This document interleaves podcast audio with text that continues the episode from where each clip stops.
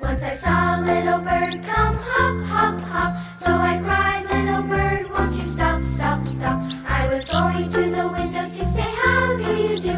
But he shook his little tail and barked.